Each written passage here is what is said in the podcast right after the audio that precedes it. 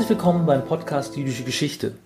In dieser Folge spricht Julia Schneiderwind mit Professor Michael Brenner über sein neues Buch mit dem Titel Der lange Schatten der Revolution Juden und Antisemiten in Hitlers München 1918 bis 1923.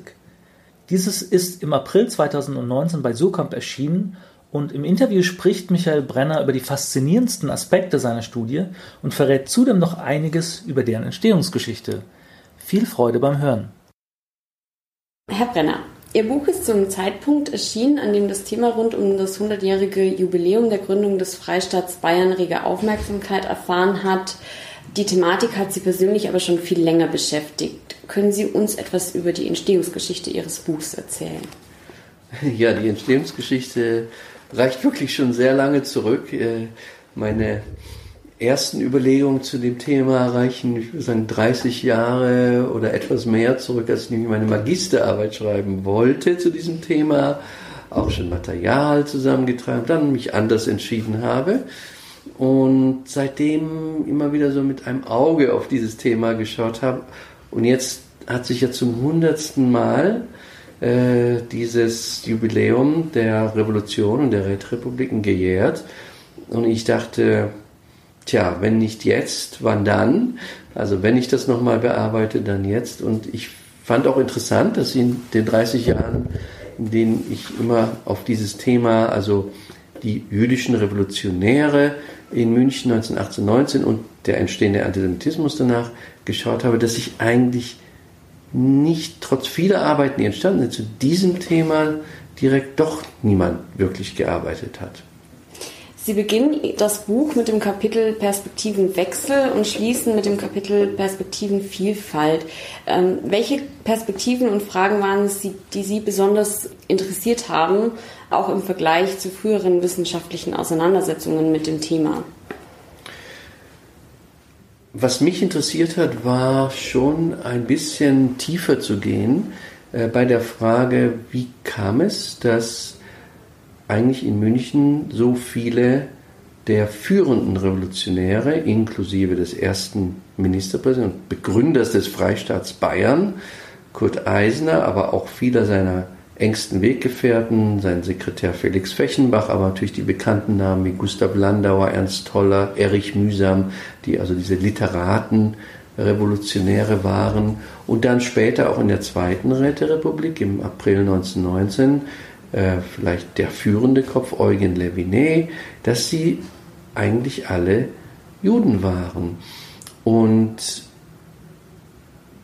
das Problem hat natürlich sich schon, oder die, diese Frage hat natürlich schon einige Personen vor mir beschäftigt, aber es waren natürlich vor allem die Antisemiten. Es waren diejenigen, die das betont haben, eher die, die nun damit zeigen wollen, das Ganze war eine jüdische Revolution oder vielleicht eine jüdische Verschwörung oder sowas, was natürlich überhaupt nicht war.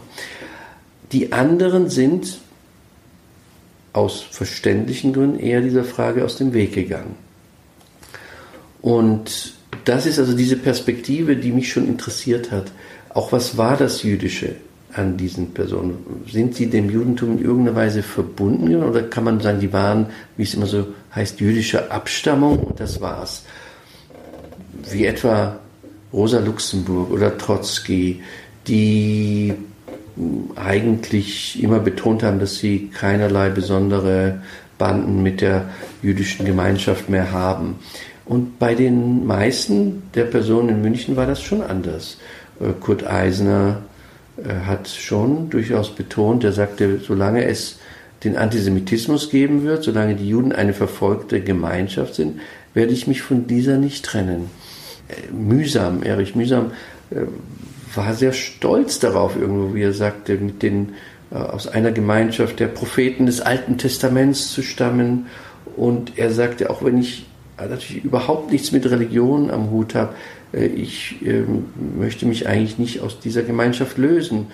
Und äh, Gustav Landauer war derjenige, der am meisten mit dem Judentum zu tun hat, der sich damit beschäftigte, der für Martin Bubers Zeitschrift Der Jude schrieb, der bei der Eröffnung einer Institution wie des jüdischen Volksheims in Berlin die Rede hielt. Das war ein, ein, eine Institution für junge osteuropäische Juden, die nach Berlin gekommen waren und, äh, und so weiter. Also es gab diese Beziehungen und ähm, was mich auch interessierte, ist, dass eben zwei, vielleicht die bekanntesten jüdischen Philosophen ihrer jeweiligen Generation, Hermann Cohen, der schon 1918 starb, und dann der nächsten also Martin Buber, dass die ganz enge Beziehungen hatten mit zwei der großen Protagonisten. Also Kurt Eisner sagt, niemand hat eigentlich einen größeren intellektuellen Einfluss auf mich ausgeübt als Hermann Cohen. Und Gustav Landauer sagt was ganz Ähnliches über Martin Buber.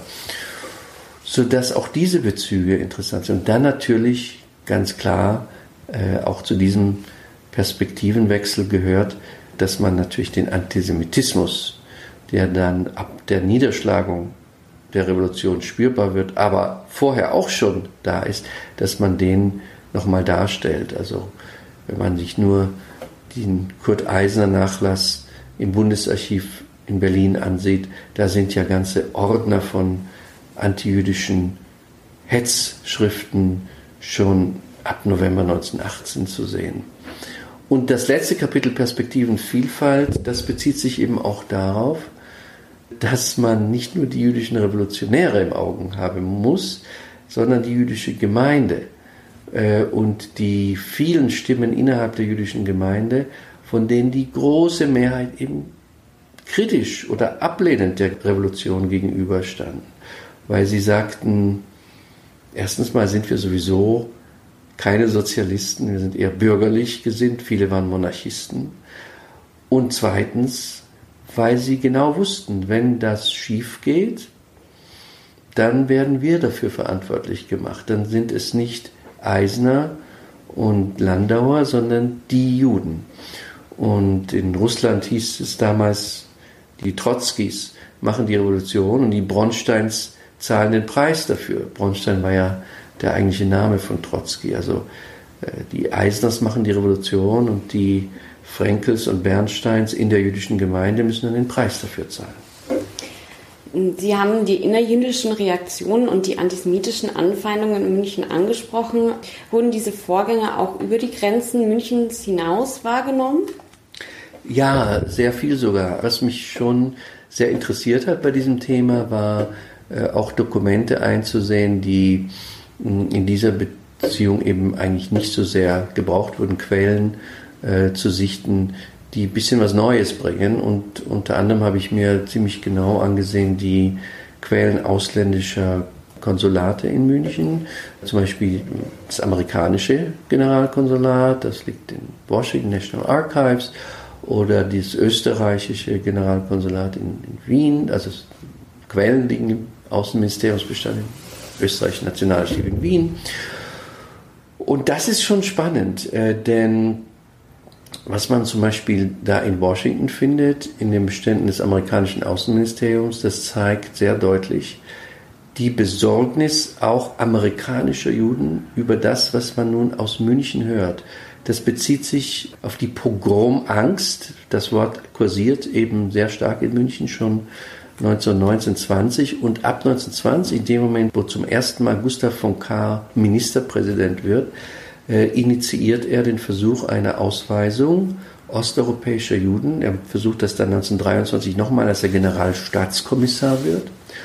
Und das dringt nach Amerika und einige der eben einflussreicheren amerikanischen Juden schreiben direkt an den Außenminister. Der Außenminister gibt das weiter an den Botschafter in Berlin und der Botschafter an den Generalkonsul in München. Sagen wir, was ist denn da eigentlich los? Und man merkt, das ist eben man merkt, das ist anders als in Berlin oder Hamburg. In München, da heißt, heißt es eben auch immer, da braut sich etwas zusammen. Das schreibt, glaube ich, der englische Generalkonsul. Es braut sich etwas zusammen, man weiß nur nicht genau, was es sein wird. Aber es braut sich etwas zusammen. Das wurde weit über München hinaus wahrgenommen. Es waren aber nicht nur Männer, die um die Geschehnisse der Revolution in München politisch aktiv waren. Was für eine Rolle spielten hier die Frauen? Ja, ich habe äh, natürlich versucht, auch keine reine Männergeschichte zu schreiben, auch wenn, man kann das nicht verleugnen, natürlich die meisten der in erster Reihe aktiven äh, Männer waren. Aber es gab ganz, ganz spannende Frauengestalten. Ich will vielleicht zwei herausgreifen. Eine ist die Ärztin Rachel Strauß, die auch die Frau des Vorsitzenden der lokalen zionistischen Vereinigung Elli Strauß war. Aber Rachel Strauß war eine Persönlichkeit ganz eigenen Rechts. Sie war eine der ersten Medizinstudentinnen, sie war eine der ersten Ärztinnen, niedergelassen hier in München. Und sie ähm, beschreibt in ihren Memoiren, also später, diese Ereignisse, an denen sie auch durchaus teilnahm, auch der Revolution 1918-19. Das ist eine ganz spannende Perspektive. Eine andere Figur, die aktiver war, auch ein tragischeres Ende fand, das war Sonja Lerch, beziehungsweise auch Sarah Rabinowitz. Sie war die Tochter eines bedeutenden Hebräisten, eines jüdischen Gelehrten, der aus Osteuropa kam, aber nach Frankfurt gezogen war, der unter anderem Heinrich Grätz, also den bedeutendsten deutsch-jüdischen Historiker des 19. Jahrhunderts, ins Hebräische übersetzte. Und äh, diese Sonja Sarah Rabinowitz heiratete einen Münchner Romanisten, nicht-jüdischen Romanisten namens Eugen Lerch. Und sie war politisch aktiv noch während des Ersten Weltkriegs, als Kurt Eisner im Januar 1918 den Munitionsarbeiterstreik organisierte, stand sie mit in erster Reihe, wurde dann verhaftet und daraufhin hat ihr Mann, Eugen Lerch, eben bekannt gegeben, zwar öffentlich, er ließe sich jetzt von ihr scheiden und sie hat sich dann wohl in der Gefängniszelle in München das Leben genommen. Der Fall ist inzwischen bekannter. Es gibt sogar einen Roman über sie. Aber was mich noch mehr interessiert und was sehr unbekannt ist, ist, dass sie eine Schwester hatte, die hieß Lydia. Und diese Lydia Rabinowitz veröffentlicht ausgerechnet in der Zeitung der Bayerischen Volkspartei, die ihre antisemitischen Artikel auch veröffentlichte, also in dieser Zeitung äh, auch antisemitische Artikel veröffentlichte. In dieser Zeitung veröffentlichte Lydia Rabinowitz zwei Aufsätze sogar, in denen sie Kurt Eisner angriff. Und zwar aus zionistischem Blickwinkel, aber aus einem ganz radikal zionistischen Blickwinkel, sagt sie, Kurt Eisner ist Jude, der kann kein Deutscher und kein Bayer sein, deswegen kann er auch nicht bayerischer Ministerpräsident sein. Das war natürlich die Sprache der Antisemiten. Das war natürlich etwas, was das, die, das Blatt der Bayerischen Volkspartei, der Bayerische Kurier, sehr gerne sah, denn jetzt mussten sie das nicht selber sagen, sie konnten sich auf die Jüdin Rabinowitz berufen.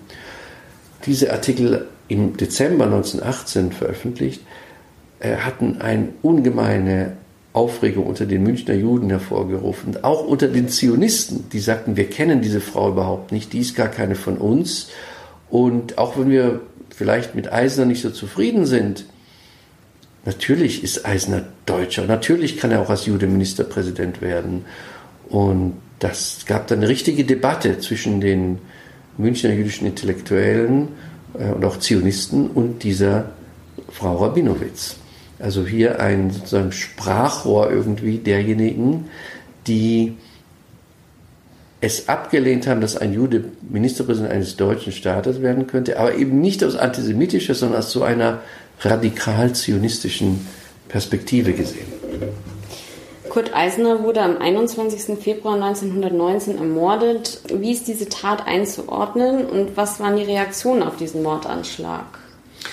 Ja, Eisner wurde ermordet. Das kam nicht ohne Ankündigung. Es gab Morddrohungen. Es gab natürlich auch andere Fälle. Rosa Luxemburg und Karl Liebknecht sind ja vorher schon ermordet worden. Also er hat es trotzdem abgelehnt, unter Bewachung nur äh, sich zu bewegen und marschierte eben oder lief eben an diesem Morgen des 21. Februar 1919. Er war auf dem Weg zum Parlament, zum Bayerischen Parlament, mit seiner Rücktrittserklärung in der Tasche, denn seine USPD hatte bei den Landtagswahlen vorher nur 2,5 Prozent der Stimmen bekommen. Er war bereit, zurückzutreten. Bevor er den Landtag erreichte, wurde er aus kurzer Entfernung von hinten erschossen von dem Grafen äh, Anton Arco auf Valley.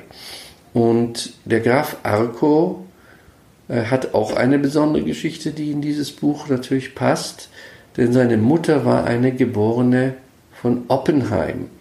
Das heißt, sie war zwar bereits auch aus einer Familie, die schon lange getauft war, christlich war, aber für die nun neu entstehenden rechtsextremen Kreise war der Graf Arco sozusagen nicht rein arisch und er wurde deswegen wohl auch nicht in die Thule-Gesellschaft aufgenommen, wollte sich sicherlich mit dieser Tat auch diesen Kreisen anbiedern. Und äh, auch hier sozusagen eine irgendwo tragisch jüdische Geschichte. Arco wurde dann, er musste ja, er hat ja die Tat natürlich gestanden, es gab Zeugen, also er, er musste zum Tode verurteilt werden, wurde sofort danach am nächsten Tag begnadigt, also auf lebenslang, und hat dann letztlich nur fünf Jahre, knapp fünf Jahre in Festungshaft verbracht. Im Übrigen diese Begnadigung hat äh, zu solchen Begeisterungsstürmen unter Münchner Studierenden an der Universität geführt, dass es hieß, es gab nie so eine große Versammlung vorher an der Münchner Universität wie die Solidaritätsbekundgebung für Arco. Gleichzeitig hat auch der Prozess um Arco gezeigt, wie ein Großteil der bayerischen Justiz gedacht hat. Also er war eben nicht nur von seinem Verteidiger zu einem patriotischen Helden stilisiert worden, sondern auch vom Richter und Staatsanwalt. Das muss man sich mal vorstellen. Das heißt, Arco war jetzt der Held und äh, der gleiche Richter, der Arco verurteilt hatte, verurteilen musste, war im Übrigen dann auch der Richter, der das bekannt milde Urteil im Hitler-Prozess vier Jahre später gefällt hat, äh, nach dem gescheiterten Hitlerputsch. Und man kann vielleicht auch noch dazu sagen, dass trotz dieser Solidaritätsbekundgebung für Arco es durchaus auch eine Welle der Solidarität für den ermordeten Ministerpräsidenten Eisner gab. Wohl die größte Trauerkundgebung, die München erlebt hatte, war eben äh, der Beerdigungszug nach seiner Ermordung. Ihr Buch legt den Fokus auf die Ereignisse um die Jahre 1918 bis 1923.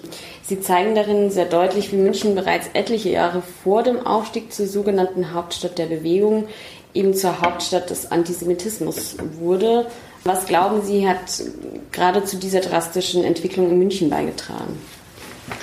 Es war sicher ein Zusammenwirken der verschiedensten Faktoren München war vor dem Ersten Weltkrieg eher ein Zentrum der Liberalität, ein Zentrum der Weltoffenheit. Thomas Mann hat das sehr eloquent ausgedrückt und auch Leon Feuchtwanger. Wie sich das aber dann eben auch geändert hat, das haben beide auch ausgedrückt. München wurde einfach zu einer, zu einem Zentrum rechtsextremer Kreise, noch in der Zeit eben der Revolution und dann natürlich der Gegenrevolution. Es wurde, wie gesagt, zu einer Hauptstadt des Antisemitismus, noch bevor es eine Hauptstadt der nationalsozialistischen Bewegung wurde. Sicher spielte auch der Zufall eine Rolle, das kann, ich, kann man nicht ausschließen. Der Zufall, dass eben die Nachkriegszeit bestimmte Personen auch nach München gespült hat in eine scheinbar weniger, äh, ich würde sagen, kosmopolitische und weltoffene Stadt, als es das Nachkriegs-Berlin dann darstellte. Da befanden sich einfach sehr viele der späteren führenden Köpfe der nationalsozialistischen Bewegung, ob das jetzt Alfred Rosenberg war, ob das natürlich Adolf Hitler war, der ja auch vor dem Krieg hier war, das spielte eine natürlich große Rolle. Der völkische Beobachter, damals noch Münchner Beobachter, war die, das äh, wohl damals schon schlagkräftigste und im gewissen Sinn auch ordinärste antisemitische Hetzblatt, bevor es dann später einen Stürmer gab. Und diese Kreise, die Thule-Gesellschaft, bieten eine große und ab 1920 dann eben die Politik in Bayern.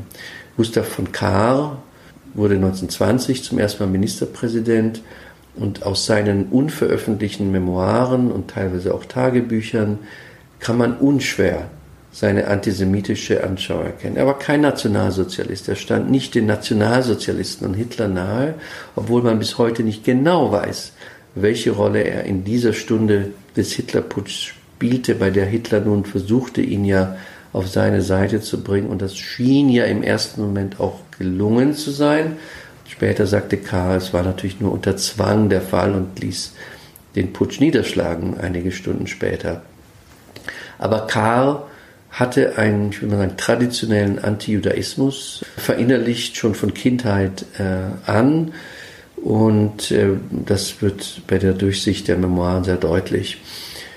Er versucht 1920 und dann, als er wieder eben als Generalstaatskommissar der starke Mann Bayerns 1923 wird, in beiden Fällen gleich am Anfang seiner Amtszeit, in den ersten zwei Wochen, Ausweisungen von osteuropäischen Juden zu initiieren.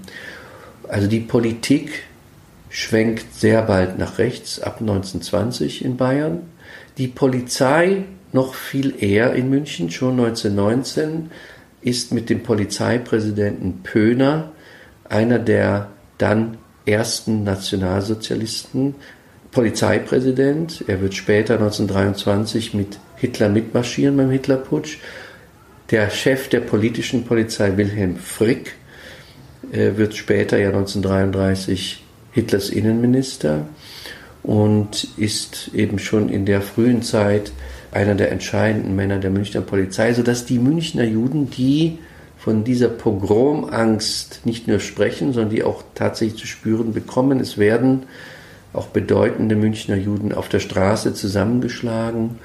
Man weiß, man kann nicht viel davon erwarten, wenn man sich an die Polizei wendet. Man kann nicht viel erwarten, wenn man sich an die Justiz wendet. Wohin kann man sich noch wenden? An die Kirche. Rabbiner Bärwald läuft ab und zu zum Kardinal Faulhaber.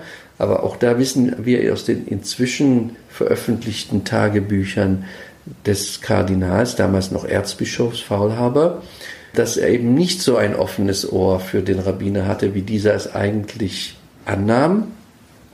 Und dann so notiert, ja, jetzt kommt der Rabbiner schon wieder, was kann ich denn, ich kann ja sowieso nichts für ihn tun. Und er wird auch nichts für ihn tun. Der Erzbischof und dann Kardinal Faulhaber, ebenso wie der päpstliche Nuntius Pacelli, der später Papst Pius XII. wird, äh, teilen im Übrigen wie viele andere äh, in der Stadt das völlig unbegründete Vorurteil, dass Kurt Eisner eigentlich nicht Kurt Eisner hieße, sondern Salomon Kosmanowski und nicht aus Berlin, sondern aus Galizien stammt.